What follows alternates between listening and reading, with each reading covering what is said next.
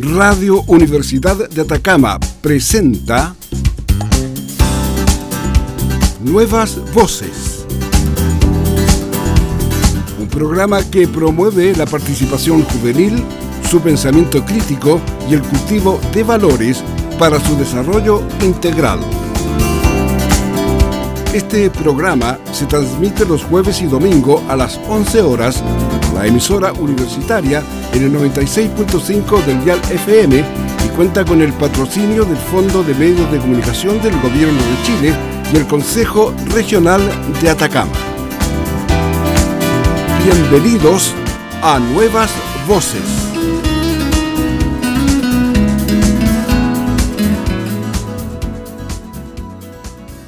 Hola, buenas tardes. Soy Matías Cordero de la Escuela Técnico Profesional en el, no, en el programa Nuevas Voces de la Radio Universidad de Atacama y estoy con mi compañero Eric Santiago Rizzo Reina que se presenta. Eh, buenas tardes, yo también soy de parte de Curiche, de la Escuela Técnico Profesional y yo les voy a explicar el tema de nuestra conversación de hoy día, que es el desamor y lo que nos puede causar eso. Hoy día vamos a hablar de lo que va, lo que concurre con el desamor, de cómo afecta el desamor y diversos puntos a los cuales se pueden explicar de por qué y cómo se producen. Eh, yo les voy a explicar brevemente qué es el amor, el desamor, perdón. Y básicamente el sentimiento del desamor es cuando nosotros perdemos o tenemos una ruptura importante con cierta persona. Eh, el motivo de esta separación podría ser eh, podría ser fallecimiento, que se alejó o que simplemente nos abandonó.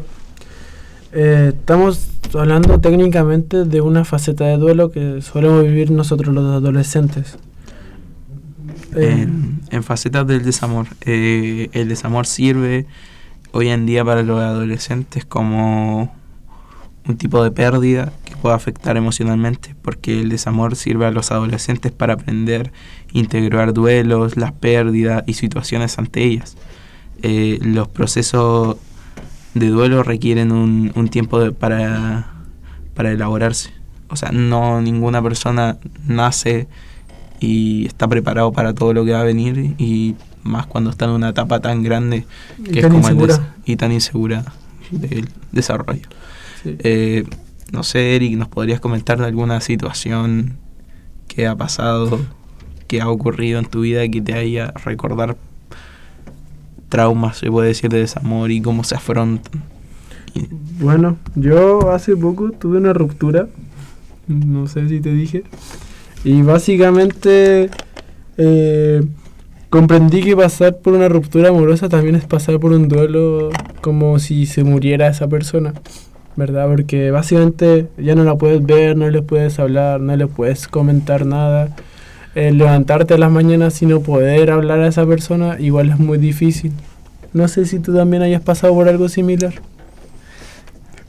Yo la verdad también he pasado por situaciones de, de pena, de pérdida con, con amor. La verdad se llevan a, a inseguridades, problemas familiares. No solo problemas familiares, también problemas con uno mismo. No sigue siendo, uno no sigue siendo la misma persona, ni puede concurrir su vida tal como es cuando uno termina eso. No. Obviamente uno se siente inseguro a la hora de salir y volver a intentar cosas nuevas. No solo eso, sino que también uno como persona tiene que aprender a aceptarse y volver a salir nuevamente de, este odio que es la, el desamor y esas cosas. No solo el desamor, sino que también que te puede llevar a depresiones y el desamor no solo con personas que tú conoces, sino también con familiares y eso, traumas que se pueden llevar a vivir y cosas que se llevan tarde o temprano a eso.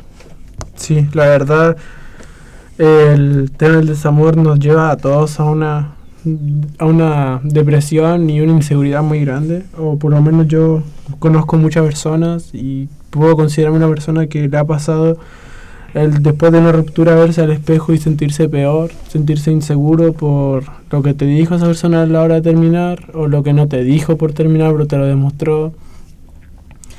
Eh, obvio, siempre hay maneras de afrontar los problemas, nada es imposible para afrontar los problemas excepto la muerte dice, la verdadera forma de afrontar los problemas es conversando con, con las personas, con personas que te rodean, obviamente. Yo sé, porque la mayoría de personas prefieren no contar las cosas a nadie porque piensan que se pueden burlar o no confían en realidad.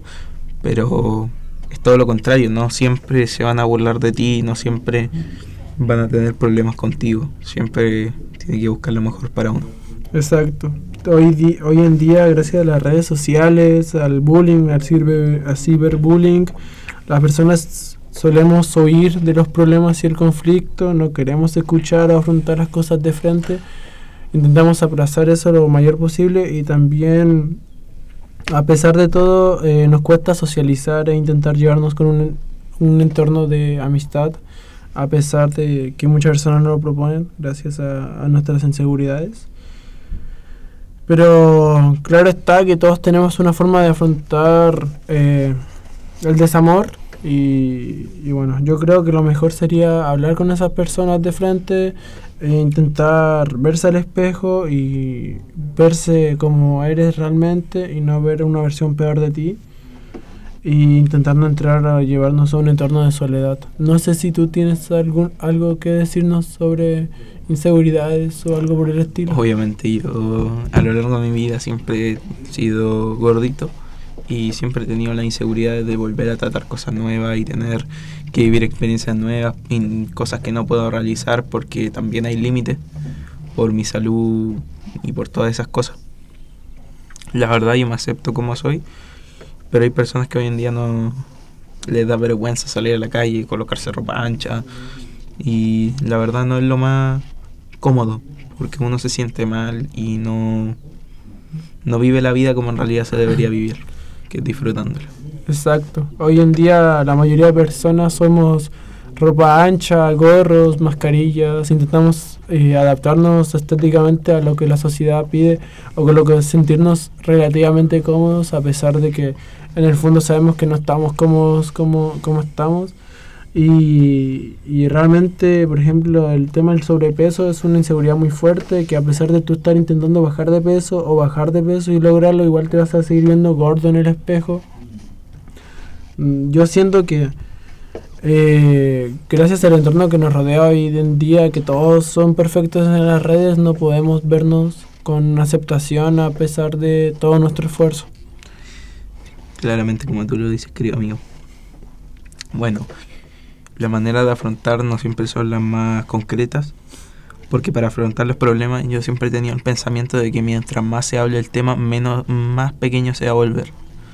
No siempre es fácil hablar las cosas. Obviamente hay personas que siguen teniendo problemas emocionales, eh, psicológicos, fisiológicos, de todas las maneras. Pero ¿se puede llegar a convivir, mi querido amigo Eric? Yo, yo creo que sí, que, pero cada día es un día nuevo y es un desafío nuevo y que en nuestra etapa de adolescencia estamos en un desafío demasiado grande que muchas personas no logran pasar gracias a que se nos van antes de tiempo por las inseguridades o por lo que dicen las demás personas. La verdad, no sé si tú has tenido alguna experiencia familiar o de problemas más más personales o relacionados con cosas de familia? Mm, yo he tenido amigos que han entrado en un cuadro depresivo muy grande por las inseguridades que les provoca y también el no poder hablar con esa chica o chico que les causa eso también les provoca aún más ansiedad y depresión.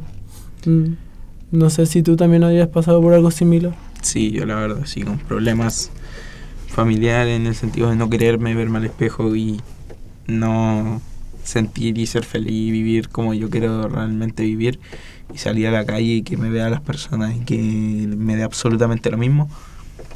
Ahora estoy enfocado en mí, no en lo que piensen las personas, enfocado en proyectos y todas esas cosas.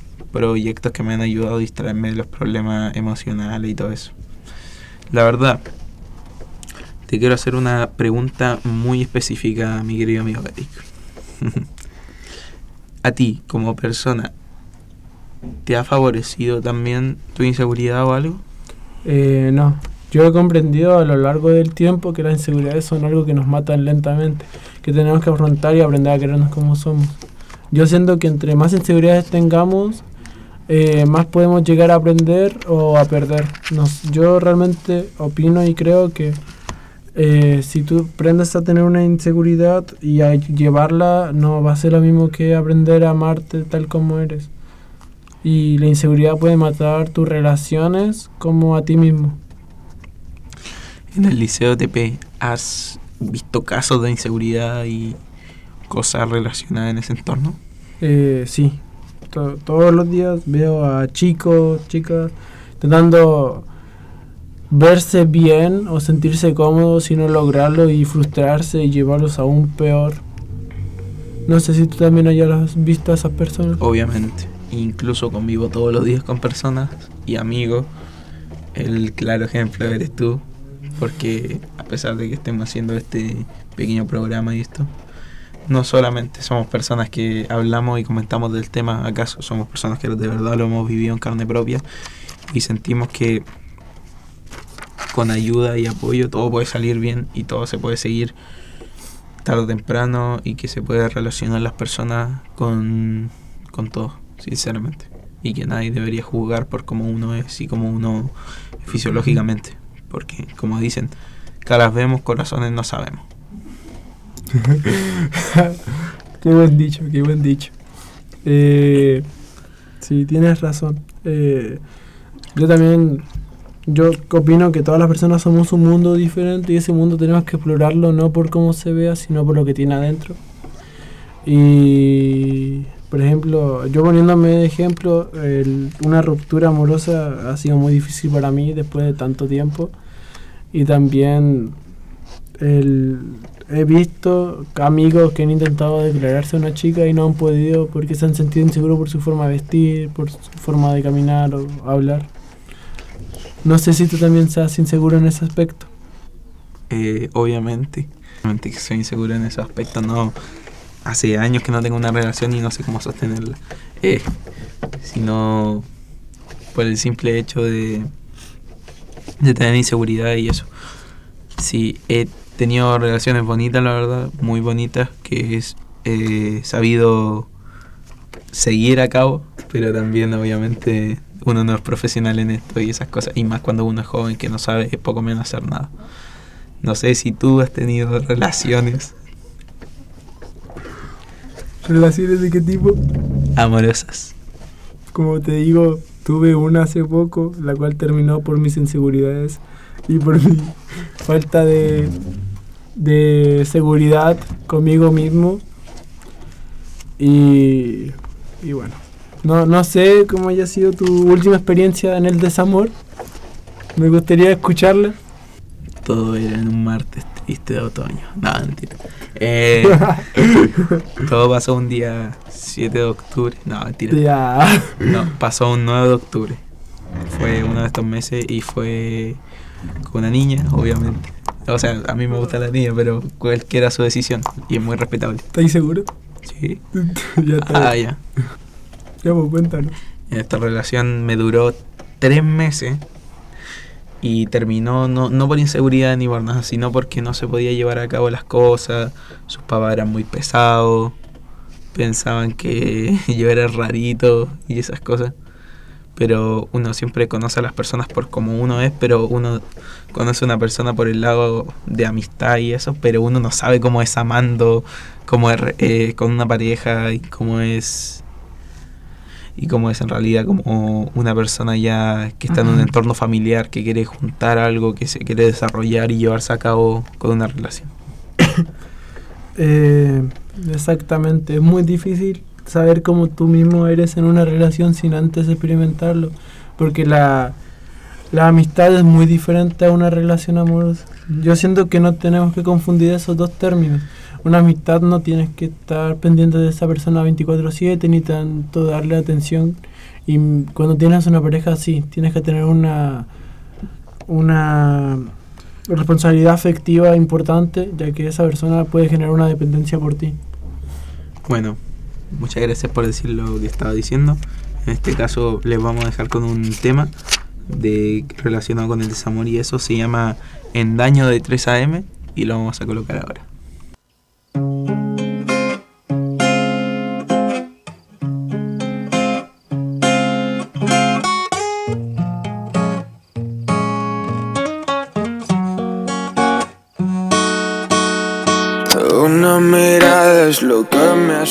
Y yo sigo pensando en por qué te fuiste. Esa mañana morí un infarto y por ganas de verte es que sigo aquí mirando hacia el techo pasando el despecho la herida en mi pecho de sangre. Yo te quise con hechos y ahora estoy deshecho. Te dije que no te olvidaba y ahora quisiera llamarte para ver si también estás tan rota como yo estoy.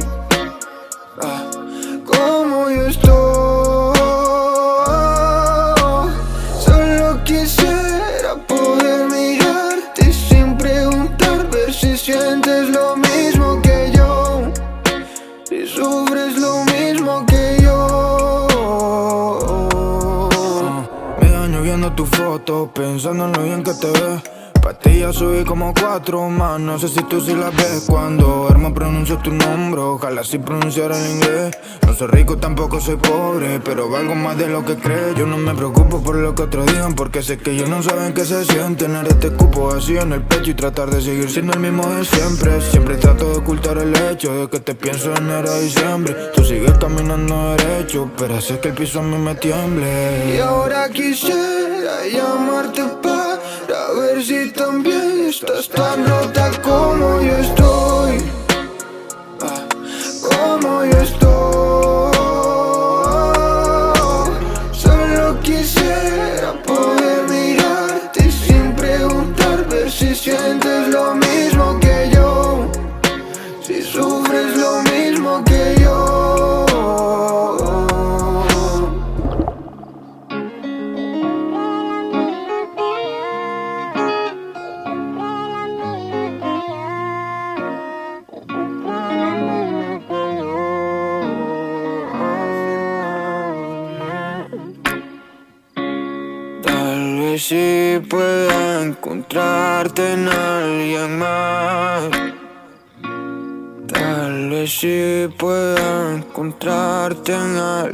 Más.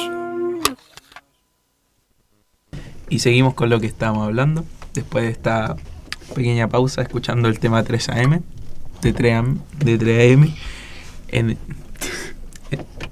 en el programa Nuevas Voces. Muchas gracias por escucharlo. Y vamos a ir con lo que estábamos retomando nuevamente, que lo del tema del desamor y las cosas que estábamos hablando este podcast. Eh, ¿Cómo se te producen las inseguridades, don Eric? Eh, bueno, al inicio no las tenía, ¿verdad? Eh, claro está, hubo una época de pandemia donde yo subí un poco de peso, bueno, un poco mucho de peso, y en el cual yo dejé de verme al espejo por un buen tiempo y estaba muy confiado y seguro de mí mismo, ¿ya? Eh, cuando volví a la presencialidad en la escuela me di cuenta que no era lo mismo. Cuando me comenzó a interesar a alguien, fui rechazado por él Discúlpame, ¿en qué sentido no era lo mismo? no me daba cuenta que no podía caminar lo mismo que caminaba antes, no podía hacer lo mismo que hacía antes, la gente me veía diferente a la hora de vestirme igual. eh, te das cuenta cuando las personas miran a un gordo y a una. Obviamente lo, lo he visto en No es lo mismo ir a un buffet y ver a un gordo sacar comida a una persona normal. Obviamente. Entonces, no era lo mismo. Y como decía, cuando fui... Es que es tan rica la comida, amigo. bueno, cuando fui rechazado esta vez, eh, y que haber sido por mi peso y no por mi forma de ser, eh, fue muy difícil para mí. Y ahí entendí que ya no era lo mismo de antes, que ya tenía inseguridades. Ya no podía verme al espejo completo y eso me causaba muchas inseguridades. Intentaba cambiar mi forma de ser y eso causaba un montón de inseguridades. Yo soy una persona que es demasiado chapada a la antigua. Yo soy de los que ceden el asiento a las mujeres, que piensa formas distintas a lo común. ¿ya? Cosas relacionadas con machismo antiguo y esas cosas. No, no, o sea, yo soy como caballerosidad. ¿ya? O Di sea, la verdad, sí, ya la tiraste. No, ya, eh, No. seguimos.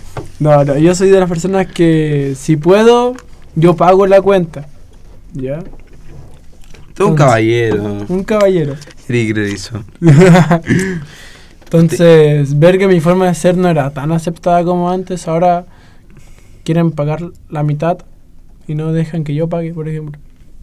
Está bien, todo tiene que ser equitativo. No porque tú seas un macho recio varonil, tienes que No es pagar la cuenta. Yo soy caballero, sí, eh, caballero, caballero, no, no un machista. Entiendo la diferencia. Bueno, pero sigamos retomando el tema. no Ah, bueno, eh, al ver que mi forma de ser y mi físico no era suficiente, comencé a causarme inseguridades, inseguridades y muchas inseguridades, al punto de no poder hacer lo que más me gusta por miedo a cómo me ven las personas.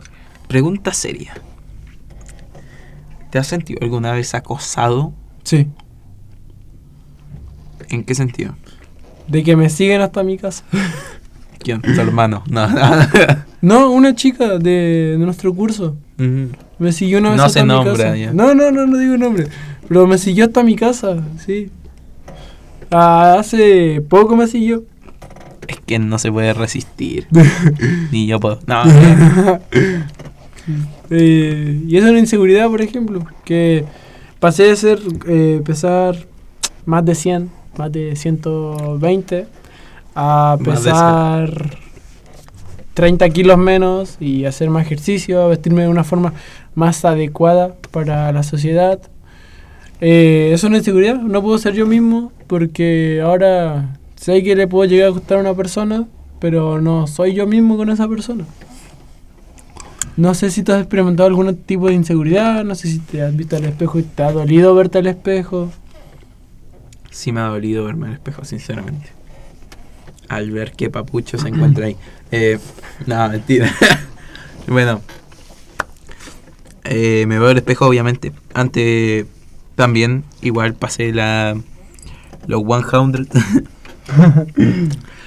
y me sentí inseguro, pero empecé a hacer ejercicio. Yo la verdad siempre he sido una persona gordita, pero que no tiene problema al hacer actividad física. Siempre se me dan muy bien los deportes y esas cosas. Y me habéis visto, como hoy día en básquetbol, que también no, no soy muy bueno, pero también sé regatear y esas cosas. Sí. Mm, Bueno, bueno, no eres. Dicen, nah, Dicen. nah. Esos pases no eran buenos. bueno, no En el segundo partido, por favor. Ya, Ah, ya, ya, ya, sigamos con el tema. Ya. Eh, obviamente me- verme en el espejo y sentirme inseguro no solo por el hecho de ser gordo o algo, sino por también tener la inseguridad de que tu familia siempre va a haber una persona de tu familia que te diga, Gordo. estás gordo, oye estás flaco, No comas tanto. no comáis tanto, tienes problemas al hacer esto, al hacer esto otro, no hagas esto, no hagas lo otro. Y yo sinceramente pienso de que ellos no lo pudieron hacer y les pican no poder hacerlo, digamos algunas cosas. Mm. No sé qué piensas tú. Sí, yo siento que muchas personas eh, por envidia comienzan a intentar tirarte abajo. Puede ser tus propios padres, tus amigos, tus mejores amigos o simples desconocidos. Digamos, en un momento yo era alguien que intentaba ir a tomar un vaso de agua y cierta persona de mi familia eh, que vivía conmigo eh, iba y me decía, uh, ahí va el gordo a comer. Y comenzaban las inseguridades, comenzaban a decirte, estás muy gordo, para de comer, para de comer. Al punto que dejé de comer por varios meses y, y la verdad sí me arrepiento. ¿Y cómo sigues vivo entonces? Porque comía de vez en cuando, digamos, un pan o cosas así, intentaba no morirme de hambre. Pero Arepitas. intentaba comer lo mínimo posible. Upa, está muy bien. Eh, bueno, seguimos. Buen life hack. Hay que dejar de comer. No, mentira. Eh, Sí, dije. dato curioso. Mm. ¿Tú sabes que una persona no puede vivir más de 7 días sin agua? Sí, yo te digo, no dejé de tomar agua, dejé de comer. Obvio, pero era un dato curioso. Sí. Eh, bueno. Seguimos con el tema. Somos Eh, yo mi- 79% agua. Estaba dando el dato yo, ¿ya? Bueno, seguimos. Yo en mi caso he tenido problemas de inseguridad en el entorno de mi familia. No en el caso de mi familia de por sí, pero siempre uno se siente como más abajo del nivel de tu familia. En el sentido de, oh, estoy gordo. No estoy con la familia. O sea, estoy acá, estoy arriba, pero bajo por no... No por cómo te traten, sino por cómo te sientes O como te ven. o cómo te ven. A eso voy. Te Sin- rebajas. Sin darte cuenta, te ven, te ven de otra manera. Y sin darte cuenta te rebajas al nivel de ellos. O un poco menos. O un poco menos, exacto. En el entorno familiar, mis tías, o sea, tengo una tía que es como... eh, mi tía, ya, es muy rara. Es pesada, siempre me dice si estoy flaco, si estoy gordo. Y pobre de su hija, sinceramente. Pero es muy exigente con el entorno. Todos tienen que ser flacos para ella, todos tienen que ser iguales que ella, todos tienen que ser caballerosos. Y eso, no sé qué, qué sigues para él. Siento que esas personas no son realmente personas, son seres vivos que intentan acoplarse a lo que ellos quieren, más no lo que No. les sirven a todos, No. a ellos mismos. Es que en eso te contradigo, porque no todas las personas obviamente son... Obvio, todos somos seres vivos, todos vivimos acá en la Tierra. No Pero no que- son para mí la definición de persona es una persona responsable, con cierta moral, una persona decente. responsable, puntual, no como tú. Eh, Pero por eso te digo, son seres vivos, son seres humanos que quieren bajarte. obviamente. Eh, es que yo tampoco... Con hay tiempo- personas y personas. Digamos, hay personas que te pueden decir que son sus mejores amigos y te están bajando poco a poco sin darse cuenta, como me pasó a mí, que yo tenía una amistad muy tóxica, que ni siquiera una pareja podía tener porque esa persona era muy... Era, si no me das interés a mí, dejamos de ser amigos y cosas así. Yo era muy dependiente de esa persona. Y en un momento me decía, no, es que tú estás gordo y por eso no vas a conseguir pareja. O no, tu forma de ser es demasiado tal y no vas a conseguir pareja. Hasta que conseguí pareja y ella se alejó de mí. Te utilizo Y bueno, como una moto. Ah, no. entonces, como te digo, el desamor es algo que, aunque todos pasamos, yo no se lo deseo a nadie. ¿El amor o que te dejen? Que te dejen. Ah, especificate bien. Te dije el desamor. Porque Porque ponte que el desamor es una etapa de luto. Por lo menos yo tomo así, una etapa de luto, donde entierras a esa persona y pasa por las etapas de duelo. Que las tengo acá anotadas, si quieres te las puedo decir. Perdón. Que básicamente son incredulidad y negación, eh, insensibilidad, tristeza, miedo. Básicamente son eh, las fases agudas de un proceso de depresión. ¿ya? También tiene ira, ganas de venganza y en un cierto punto, en cierto punto también tiene ganas de volver a hablarle y celo. y muchos celos. ¿Ya? Por ejemplo, a mí me pasaba que cuando yo iba caminando, yo estaba deprimido, triste y muy mal, y la veía a él o a ella sonreír con otras personas, me daba rabia, porque era como, ella puede ser feliz o él puede ser feliz y yo no. Entonces, por eso el desamor no es algo que se lo desea a nadie. Todos tenemos que aprender de nuestros errores, pero aprender de los demás que de nosotros mismos. Exacto, claramente, como lo dice. Yo, yo siempre he tenido eso de que mientras uno tiene relaciones y eso, eh, amorosa y todo eso, mientras uno más tiene, como que más aprende. Pero como que siente que cuando uno se va en el entorno de desamor y se va directamente al piso, cuando está mal, siente como que uno va aprendiendo. Como que ya no tenéis que hacer las mismas cosas que hacía y tenéis que reflexionar las cosas que así, de por qué lo así, de cómo lo tienes que hacer, de por qué tenéis que pensar esto, de por qué se piensa eso. Yo soy siempre de, no de planificar las cosas, siempre pienso en qué va a pasar si tomo esa decisión. No siempre pensar en lo que tenemos directamente. Yo soy de las personas que sobrepiensan lo que ya hizo.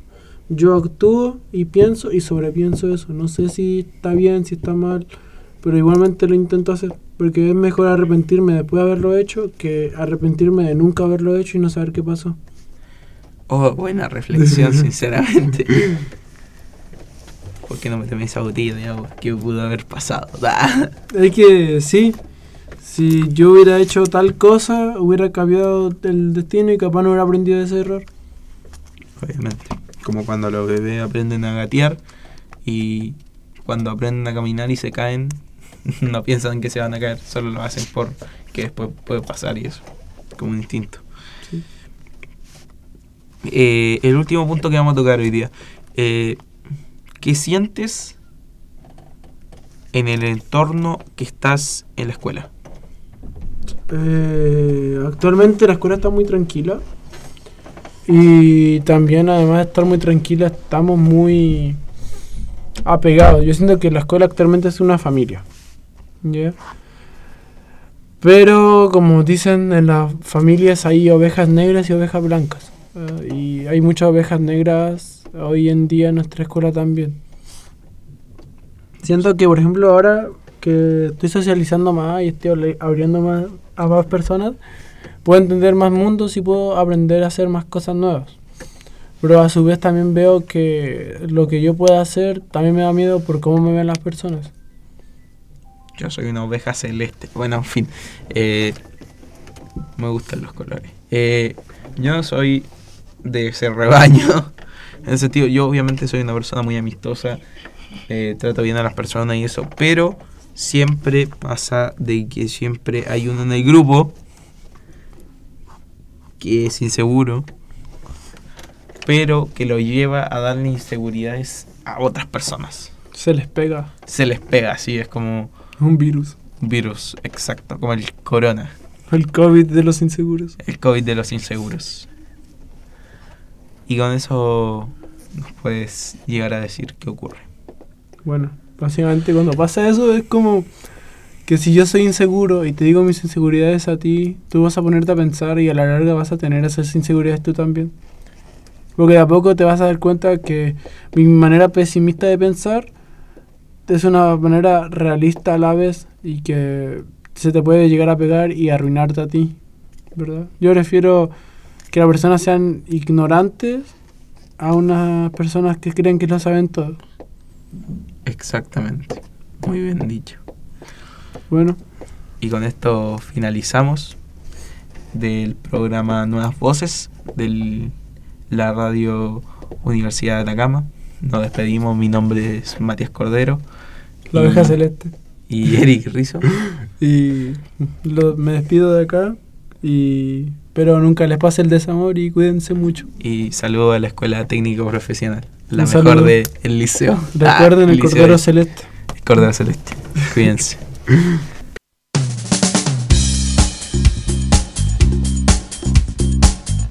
Radio Universidad de Atacama presentó